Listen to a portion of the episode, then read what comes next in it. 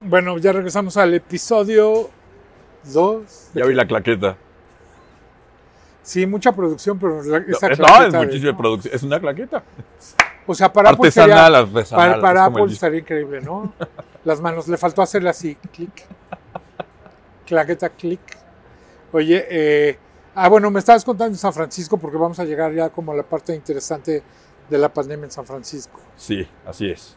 Bueno, eh, estábamos en ¿Puedes la, decir en la qué parte- compañía trabajas? no? Sí, claro. Ah. Trabajo para Microsoft. Después de toda esta aventura que estábamos contando en la, Ajá. en la primera parte de esta entrevista, eh, en algún momento me quedé en Londres un rato solo, eh, ya no trabajando para Nokia cuando se cierra esa parte.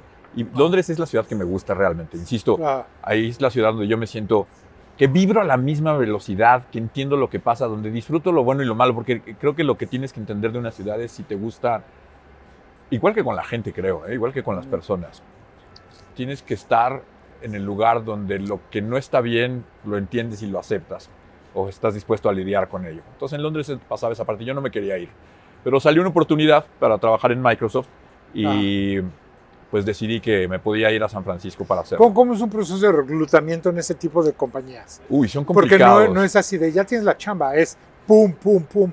Te vuelo, te entrevisto. Sí, te fíjate vas. que en ese, en ese proceso de estar buscando, eh, cuando estaba haciendo freelance en Londres y estaba buscando cosas, muchas de las compañías para las que empecé a aplicar me ofrecían cosas, pero no en Londres.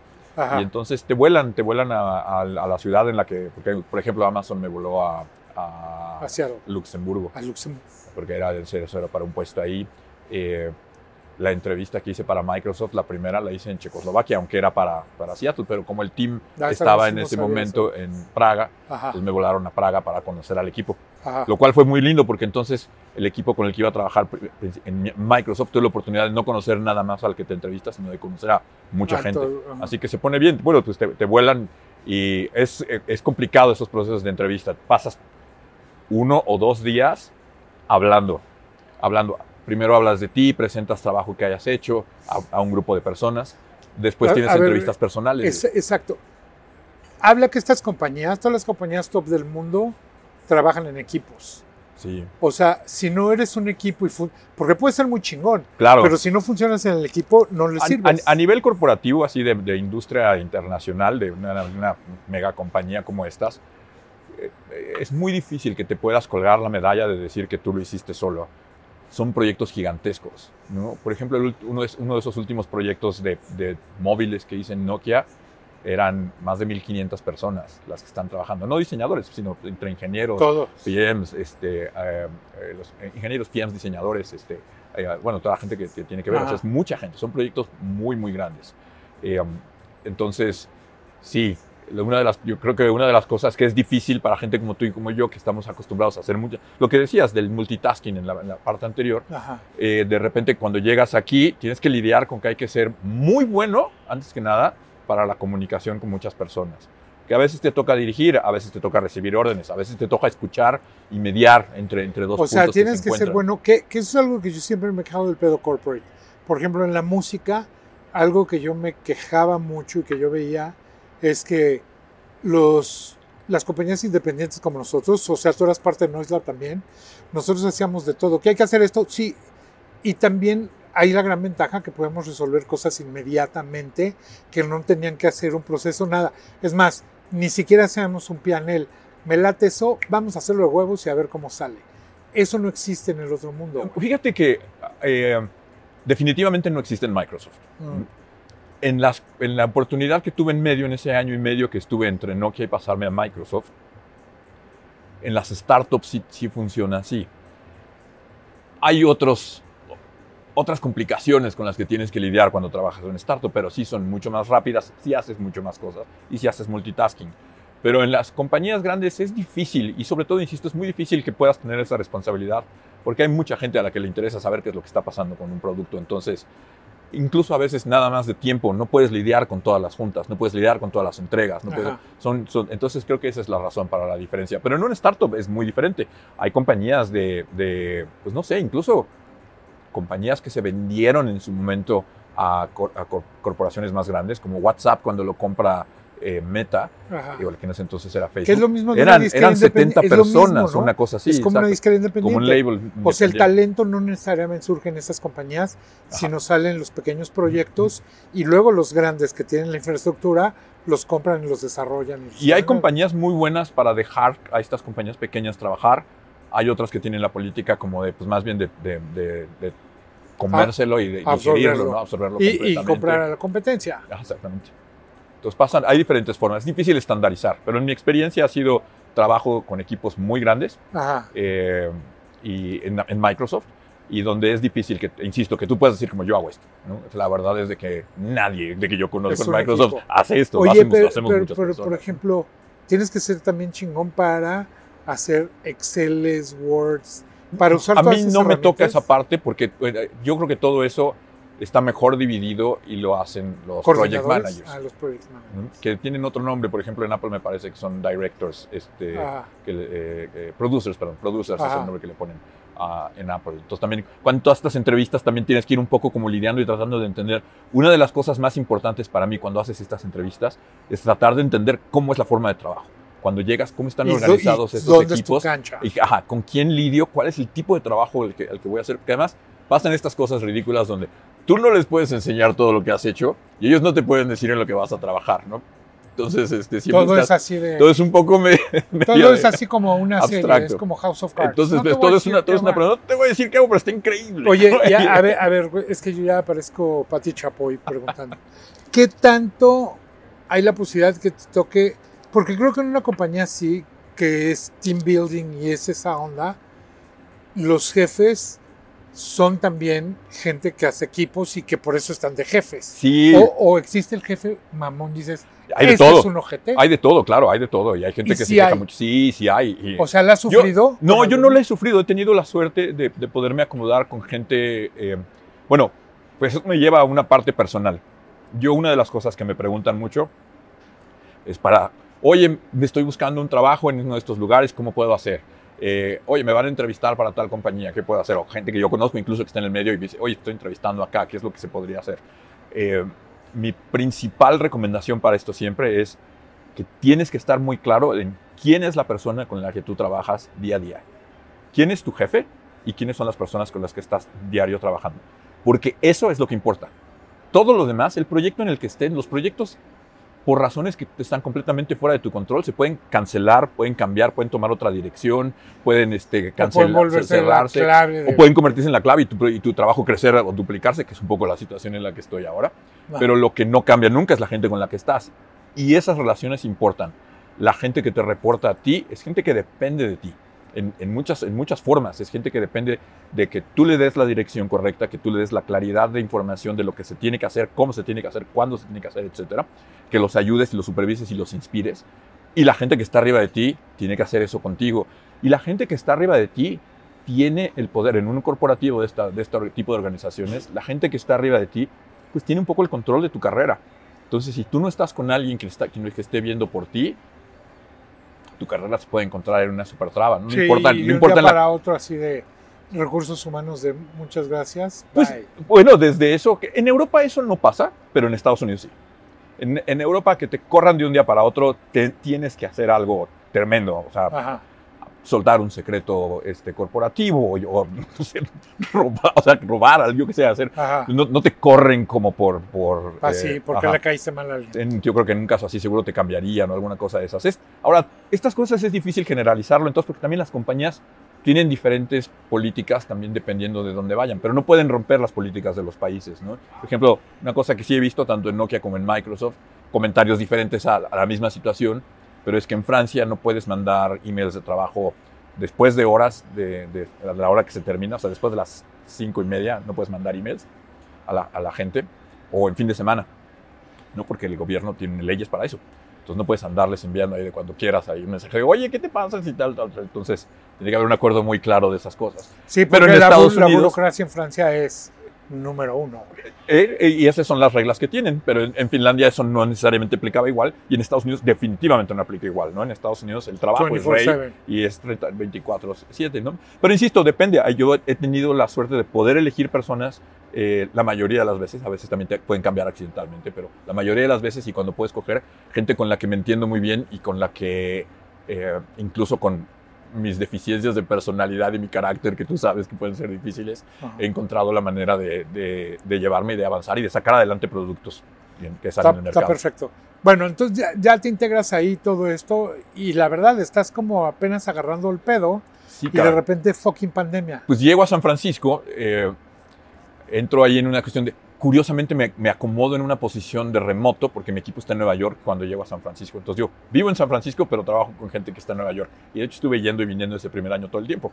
Pero de repente cuando todavía ni siquiera me acostumbraba, todavía no hacía amigos eh, en San Francisco, tenía muchos por el equipo que tenía antes y por muchas de la gente, muchas de las personas que, en las que trabajé en Nokia, que ahora viven también en San Francisco. Eh, pero no estaba haciendo como nuevas amistades. Y eso es una cosa que se mantiene hasta ahora. En, en las otras ciudades donde he vivido, mi red era fácil crecerla.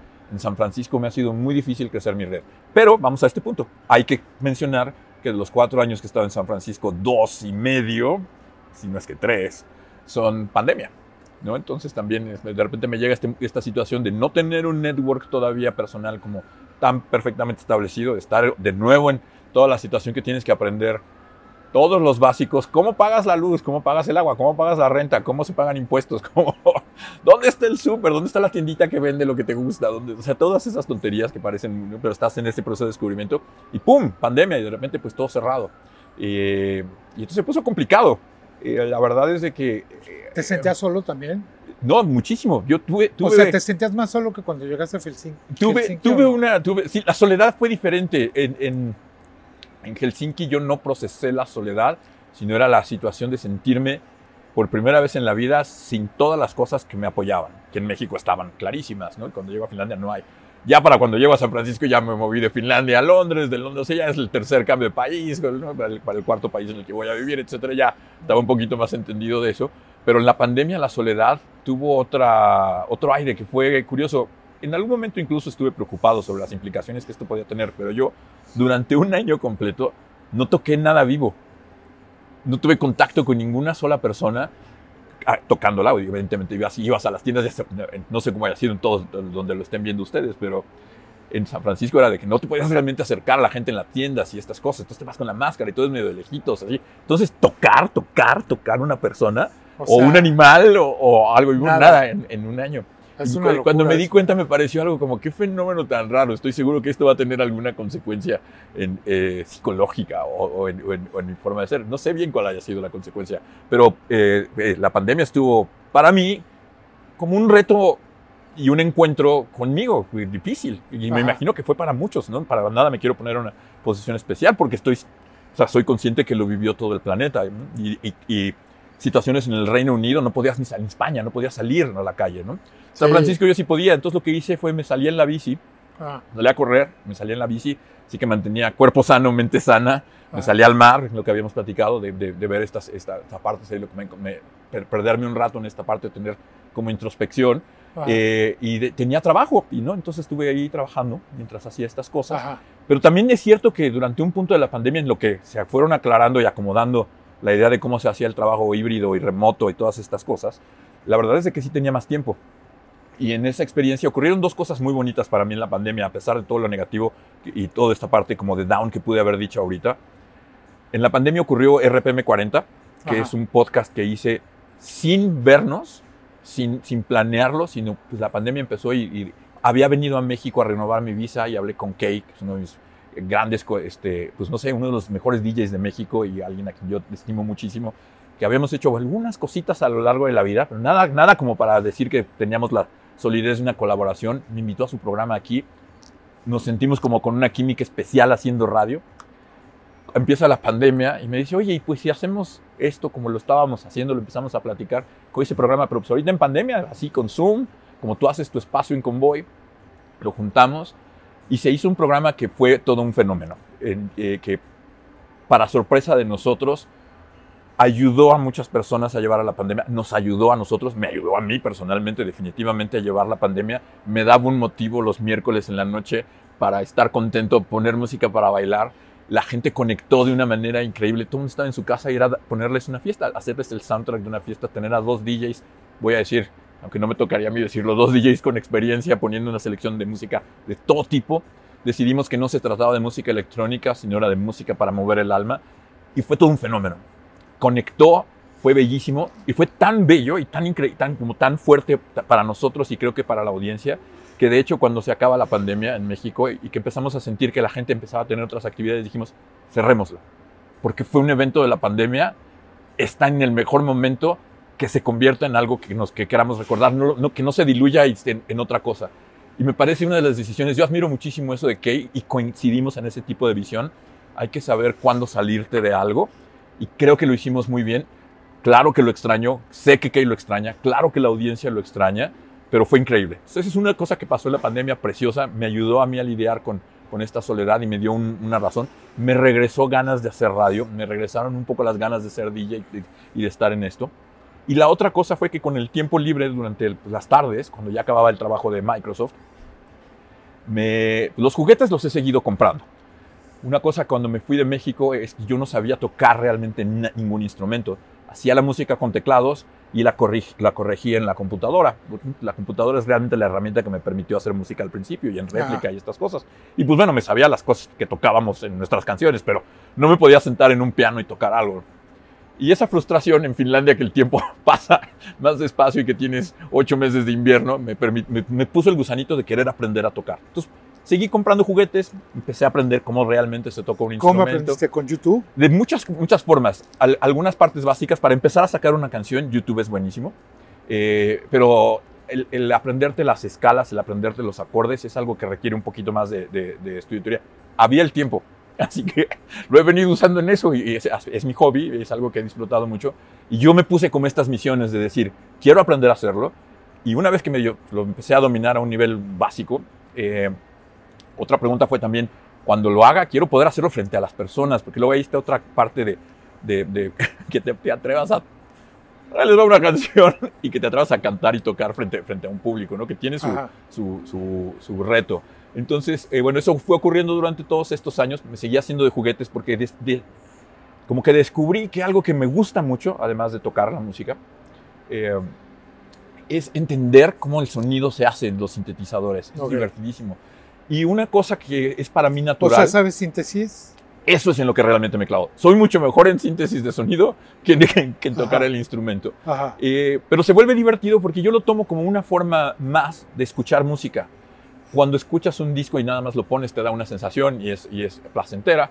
Cuando te clavas y te sientas, y que es algo de nuestra generación que ya no ocurre tanto, pero que ponías un disco, te sientas, lo escuchas, piensas y sientes, eso es otra como un poco más eh, eh, inmersiva lo que descubrí es que a la hora de hacer la música, a la hora de tocar covers, era como escuchar la música que te gusta, pero entender cómo está hecha. Es, ah, ¿cómo hacen este sonidito que está aquí, aquí? ¿Cómo está hecho? Estás leer, buscar la información, clavarte con tratar de si, tienes un sintetizador. Que te empiezas a volver un obsesivo, ¿no? Reconoces el teclado, la caja de ritmos. Y yo soy obsesivo para esas cosas. Entonces me he vuelto un nerd de eso.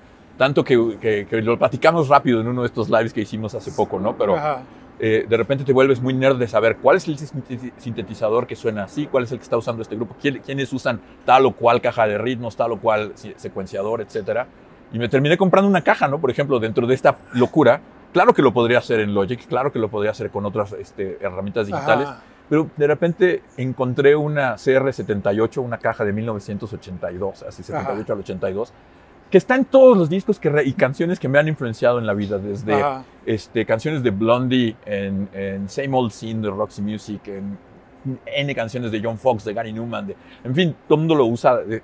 Eh, que además se reconoce bien fácil, ya cuando sabes, es como cuando ves un coche, yo nunca he visto un coche blanco, y el día que ves uno ya ves por los coches blancos pasa lo mismo, ¿no? Exacto. Entonces, cuando estás en esta clavadez, empiezas a descubrir esas, esas cosas.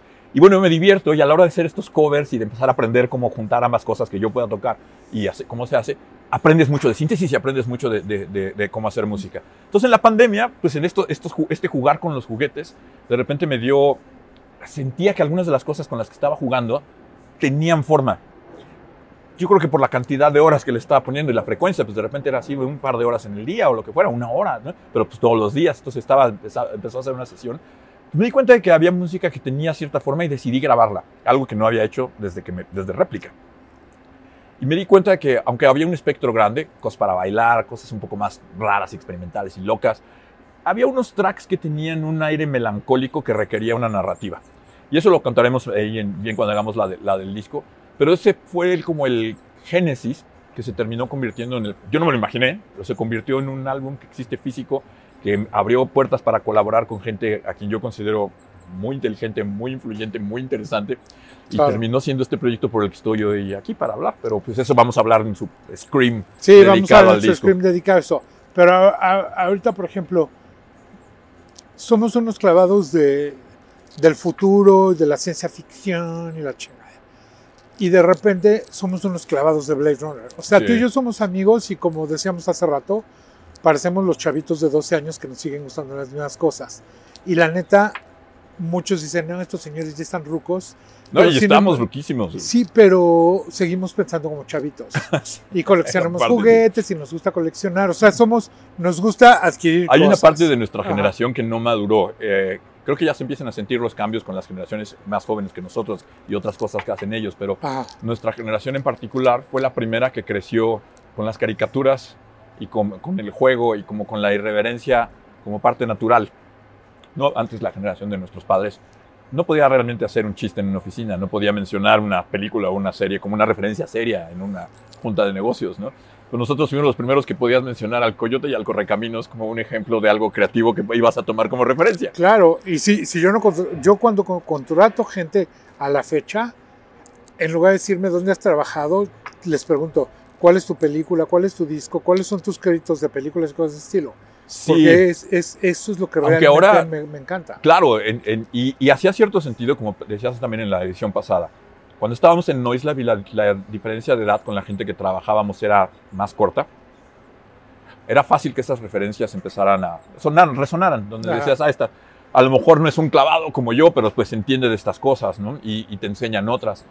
Pero ahora yo, no sé si te pase lo mismo, yo en Microsoft trabajo con gente que tiene la mitad de mi edad, si no es que más. Y les dices cosas y te dicen, Y no tienen la menor idea del mundo, del que para ti, para mí. Ahorita me cuentan las tuyas el DJ de aquí, el otro día que le decimos, va a estar Kraftwerk aquí, vamos a hacer una fiesta con Kraftwerk y todo esto.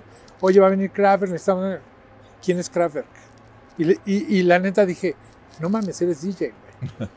O sea, o sea, esa es como lección número uno, ¿no? Pues sí, pero pasa eso y, las películas. A mí me impresiona mucho con el cine y con... No mames, ya eh, viste, trajiste Londres aquí, güey. Sí, pero además lo curioso es que en la mañana era como Acapulco y ahorita ya llegamos a Londres. Me encanta el verano en la Ciudad de México, ¿eh?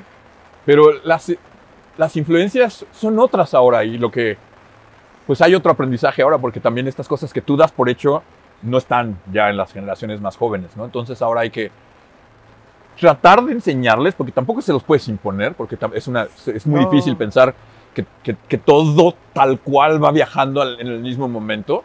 O sea, la gente ahora tiene otras, las personas que son de 20 años ahorita, pues están viviendo lo que, las experiencias similares a las que tú tenías a los 20 años, pero es con otras influencias y con otras cosas. Sí, ahora lo que sí es que para bien y por mal, a nosotros nos tocó descubrir muchas cosas. O sea, yo, por ejemplo, yo, yo crecí siendo punk, a lo mejor antes del punk. Nunca me gustó que me dijeran qué hacer, con quién juntarme, a qué hora llegar a mi casa.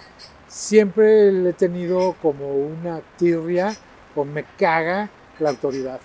Entonces, con amigos, con papás, con maestros, con jefes de trabajo. Y creo que eso nos hizo aprender a nuestra manera, porque no había de dónde, había que buscarle y entonces te hacías de amigos parecidos, güey. Sí, crecimos con esa, ¿cómo llamarle? Esa manera de conectar.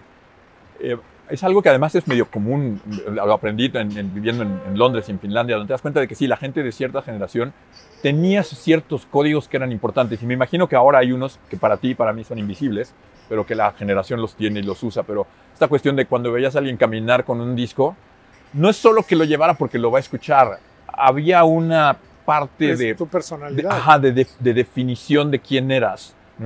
El, el clásico que no me acuerdo ahorita de quién es el- el- la, la frase original, pero de vestir con gabardina era un acto de rebeldía, ¿no? Porque quería decir que pertenecías a este particular grupo de personas que estaban en esto, ¿no? Y con eso conectabas. Eh, ahora estoy seguro que hay de esos, pero que no- para ti y para mí son invisibles. Sí, eh, el tema, y es, es que esa, esa conversación es, es muy cagada.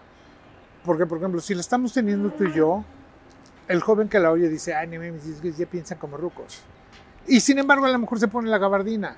Que a lo mejor hubo un momento cuando, si tú ves Cuadrofinia, por ejemplo, ves que los mods y todos los de todos esos güeyes se vestían así. Sí. Y de, y de hecho tú ves a tus amigos ingleses que de repente se siguen vistiendo igual. Así como de repente tú ves en esa mesa unos güeyes con Fred Perry y, y dices, ay, no mames, ese güey está en ese pedo. O les ves los zapatos, si traen Adidas, sabes que van a ser Es muy curioso todo de esto de los códigos, de los códigos visuales y de los, y los lenguajes. Eh, pasa incluso, no sé, eh, eh, algo con, con- con las personas con las que estás todo el tiempo, ¿no? Donde también de repente hay, hay cosas que pueden ser importantes para ti y que para la persona con la que, con la que estás luego no, no significan nada, ¿no? Como una forma en la que yo expreso mis relaciones familiares o algunas de pareja es que luego yo soy precisamente el raro porque las cosas que para mí importan para estas personas Ni cuenta se dan, ¿no? no son, ajá, son absolutamente invisibles. o sea, ¿no? llegas y les presumes el tenis y no te lo no, no tienen, ver, no, no, o sea, es como, ¿y eso qué, no? Ajá. Entonces, eh, hay, que, hay que como que en- situarse en, en el contexto y hay que ser muy bueno como, como para la política, el Papa es el mejor porque pues medio entiende cómo, cómo tiene que hablar con todos, o antes pasaba, porque ahora también el último Papa tiene Yo acabo de ver al papá unas- ahorita que, la neta, está cabrón porque acabo de ver un post donde está el papá sencillo, lo llevan y empieza a saludar a todos y le besan la mano y de repente llega un, un- un negro, o sea, un padre de color y le trata de dar la mano y le hace así, güey. ¿Qué momento? No sé, a mí me parece, yo creo que se relaciona. Están pasando también eventos que cuestionan mucho quiénes éramos, ¿no? Porque que también cre- creces creyendo y pensando que algunas instituciones, algunas posiciones son eternas, ¿no? porque así era el mundo, y crees que eso no va a cambiar, y pues no, pues sí está cambiando muchísimo, ¿no? La percepción que se tiene de entidades así, ¿no? No, y, y quién es malo y quién es bueno y quién no es. Pues sí, también De es que hecho, eso- ahorita vivimos un momento donde ya no sabemos. qué se es vale todo no, en ¿no? todo, güey. Y ya no, ya no se sabe ni qué es real, ¿no? Que ese es un punto de la- las locuras que además vienen ahora como fuertes, son que lo que entendemos como realidad está a punto de ser cuestionado, porque tanto por un lado las- la- lo que pues Meta durante mucho tiempo apostó y parecía que estaba mal, pero con el anuncio de esta semana de Apple, vamos a ver qué pasa, y luego todo lo que viene de inteligencia artificial, estos son áreas que realmente cuestionan dónde estás, como hablé hace rato en el otro, de la, cuando había una cámara de realidad virtual, lo que significa estar o no en el lugar en el que estás. Y pues, o sea, con la inteligencia artificial, la posibilidad de que con el lenguaje ahora se puedan generar realidades diferentes para cada uno, ¿no? Justo hoy me mandó Elvis, Elvira, Ajá. un post del país donde decía, el- a- alguien que están entrevistando decía, no nos deberíamos burlar de las personas que se enamoran de una máquina, porque eventualmente nos va a pasar a todos. Entonces es como de esta película que se filmó Hair, ¿no? De- de- Hace donde, donde es 10, un poco 12 esta, ajá, esta situación, Ajá. que en ese momento sonaba muy elevada de ciencia ficción, más como una comedia romántica. Pues no, se está, Que estamos, se repite llegamos. Blade Runner y, Ajá. se- y pasa mil veces. Ajá, ajá, ajá. Que de, de hecho dices, güey, prefiero enamorarme de alguien que sí, que no me va a hacer una mamada, ya sabes. Pues Es este problema, ¿no? El problema de. Ahora yo llevo mucho, pues ya un par de años clavado en esta situación, donde Adam en su libro de At the End of the World, Plant a Tree, habla que el fin del mundo no es la catástrofe de un cometa, no es este, un conflicto bélico, no es una explosión, es, es que cada uno de nosotros ya no está viendo hacia afuera, todos estamos viendo hacia adentro y nos estamos separando de cada uno. Y creo que es una cosa que está ocurriendo a nivel personal, a nivel local, a nivel este, sociedad, Ajá. que es fuerte. Estamos todos creyendo que lo que, lo que yo controlo, yo controlo lo que veo, lo que sé, No, quién, me, claro. quién me habla, quién me toca. Y está cabrón, porque en pandemia te das cuenta que eras tú y nada más y tú. nada más tú. Y entonces luego de repente decíamos, tengo que ser yo y luego los que tengo alrededor y, y hacer como esos layers, ¿no? Pero realmente no estabas preocupado porque estabas allá, te preocupabas por el de al lado. y era cuando empezaba a tratar de consumir local, empezar a ayudar a los tuyos, empezar a, a tratar de hacer Hubo cosas eso. muy lindas, caray. Eh, yo eh, siento que se fue una oportunidad de oro en la pandemia. Siento que tuvimos la bola en control, hablo de la sociedad en general, de cambiar cosas y estructuras fuertes, fuertes, fuertes, Ajá. como la posición de trabajo. ¿Dónde, ¿Dónde se debe trabajar? ¿Se tiene que ir a una oficina a hacer hora nalga, estar sentado en la oficina porque, porque hay que estar sentado? ¿O no? ¿O puedo trabajar desde mi casa en el momento que, que quiera? ¿no? Exacto. este, la idea de realmente necesito comer algo que está importándose desde Israel para que llegue hasta acá, tal, cuando a lo mejor las cosas que son locales son mejores. Hubo como una conciencia de muchas de estas cosas que estaban Ajá. pasando, lo que decías de, de, hey, pues esta panadería que está local, de hecho hace pan muy bueno, que está aquí a la esquina, yo qué sé, hay- y hay, hay, hay, entre, hay que tomar esto con, con tantitas agujas, así, mane- con palillos, manejarlo delicadamente, porque pues también había mucho, mucho abuso de, de de estas mismas cosas, pero estaba la oportunidad de que como sociedad pudiéramos replantearnos la estructura. Y ya ahorita que la pandemia pasó y que No pasó nada. no pasó nada, nada, nada, nada, nada. Y cedimos, creo, como sociedad y como eh, especie ante la flojera de, de- de arriesgarnos a, a cambiar. Pues es que fue el momento donde procrastinar era el- lo de todos los días. O sea, decías, güey, voy a estar encerrado aquí, ¿sabes cuánto tengo que hacer esto? Ay, no mames, lo hago mañana. Ay, mañana. Yo de repente decía, no mames, ¿qué día es hoy, güey? O sea, Ah, claro. Ese momento de RPM 40 era eso. Nos- mucha gente que nos escribía decía, es que es increíble porque ya no importa si es viernes, sábado, miércoles No o lo mames. que sea. O sea, Era muy cabrón. ¿quieres güey. fiesta? Hay fiesta ahorita, tomemos, hagamos fiesta. Yo, ¿no? yo lo único que sabía, así, la un- lo único que sabía que tenía que hacer todos los días era hacer mi live a las 8 de la noche. Y también estaba bastante motivado, ¿eh? porque de repente estaba echando la hueva viendo una película y decía, no mames, en 15 minutos voy live. Y ya sabes, igual me vestía, no me vestía, me peinaba, no me peinaba. De hecho, me daba tanta hueva peinarme que fue cuando me rapé, dije a la chingada, güey. Bueno, ¿Sí? Y- yo, me rapo por necesidad, no, No, por- no, no, no, no, pero está muy cagado porque pues, queríamos estar cómodos. Entonces era cuando ya no La comprábamos, ropa, ¿no? te- ¿No ya te no pasaba? comprábamos A mí, tenis. y hay que, hay que aceptarlo, ¿no? Yo muchas veces he sido, de momentos de mi vida, he sido víctima de caer en, en que quieres pertenecer a un trend o quieres comprar la cosa porque es lo que se debería usar o porque es el que te gusta, ¿no? Pero, pero que es algo personal y que es algo que no tiene realmente ninguna, Valor. sí, ningún valor en lo que eres tú como individuo. Sí, bueno, pero Ay, el valor de sentirte bien es bastante. Oh, de acuerdo, de acuerdo, pero para hacer el punto. Ajá. Porque sobre todo lo que ocurrió en la pandemia es, yo tengo mucha ropa que me gusta mucho, pero te das cuenta de que te la estás comprando para usarla en público, porque después decía, bueno, pues sí me la puedo estar poniendo en la casa, pero ¿para qué? Para las ¿No? selfies. Y para las selfies, No, está cabrón, porque si hay para, gente para que el es- programa de radio, Sí. así para ponerme, me, pongo el saco padre para hacer RPM 40. No, sí. y totalmente. entonces no compré, yo no compré ropa, nada. No, yo tampoco. Y le bajé a los tenis durísimo. Y ni- yo no compré nada, nada. Ajá. Y de repente te das cuenta de que puedes vivir muy bien con muy poquitas prendas, muy poquitas, Con así- muy poquitas cosas. con muy poquitas Ya, ya, cosas. ya olvídate las prendas. Yo, por Entonces, ejemplo, compraba, no sé, en, compraba en Amazon cosas de cocina. Que sean memes como señora comprando ollas, güey. ¿Sí me entiendes? Y ese gadget nuevo de cocina que para rayar queso. ¿Tienes tu freidora de aire esto. Ya la, se la regalé a mi hermano. Pero sí compré desde el principio, ¿eh? Y la usé y está de poca madre.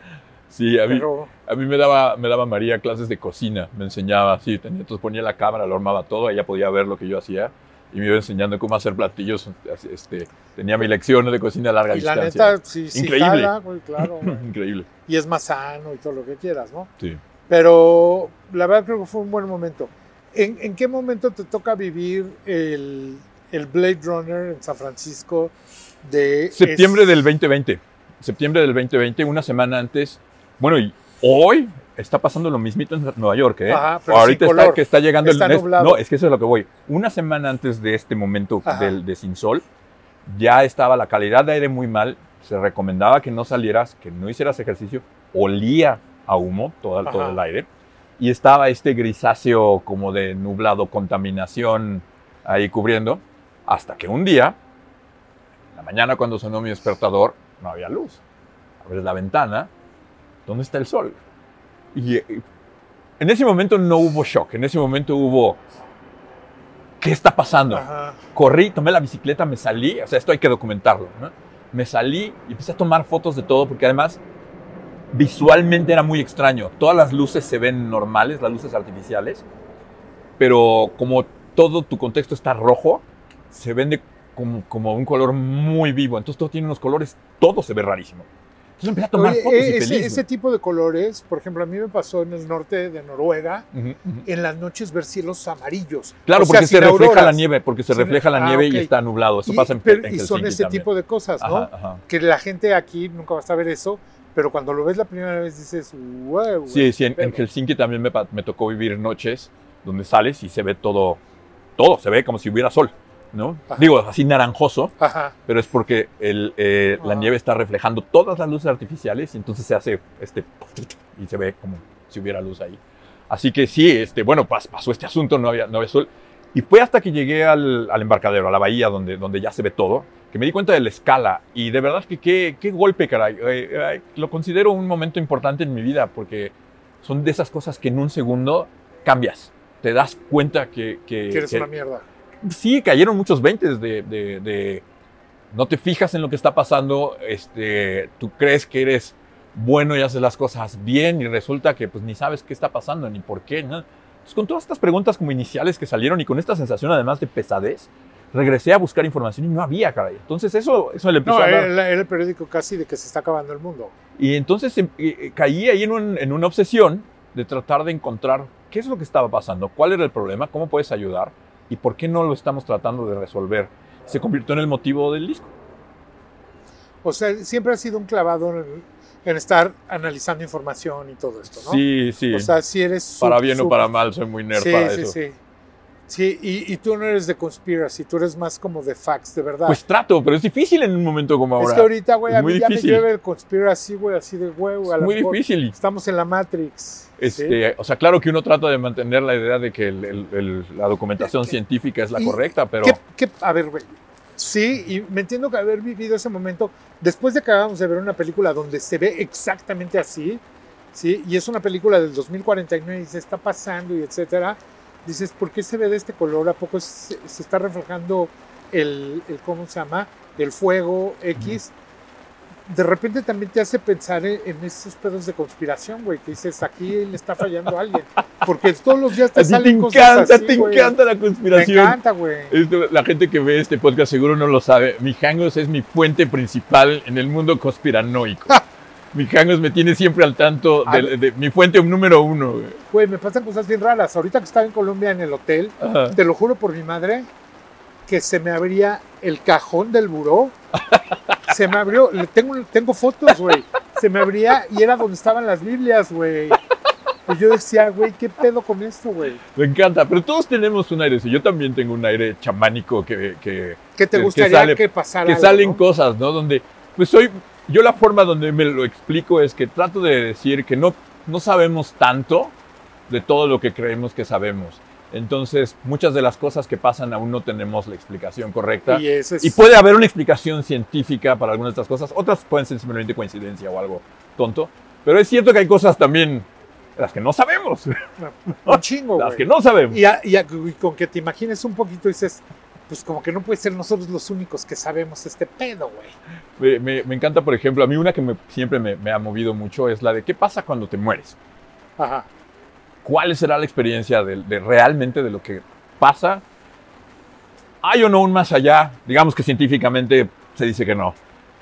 El proceso biológico de tu cuerpo de procesar de la vida a la muerte te ofrece un- una cuestión biológica de cambio de que te permite como te facilita el no no que se sienta bien porque ya estamos apagando todo y, entonces- y eso te lleva a un trip ahí que te lo facilita o sea es morir es sencillo para, para quien está muriendo o morir es un acto pues, violento rudo y trágico y de desesperación te das cuenta nunca vamos a saber hasta que cada uno de nosotros se muera pero me encanta esa posibilidad de saber qué es lo que pasa ahí un día de hecho ese, ese avión quiere chocar, ¿eh? Hablando de conspiración, güey.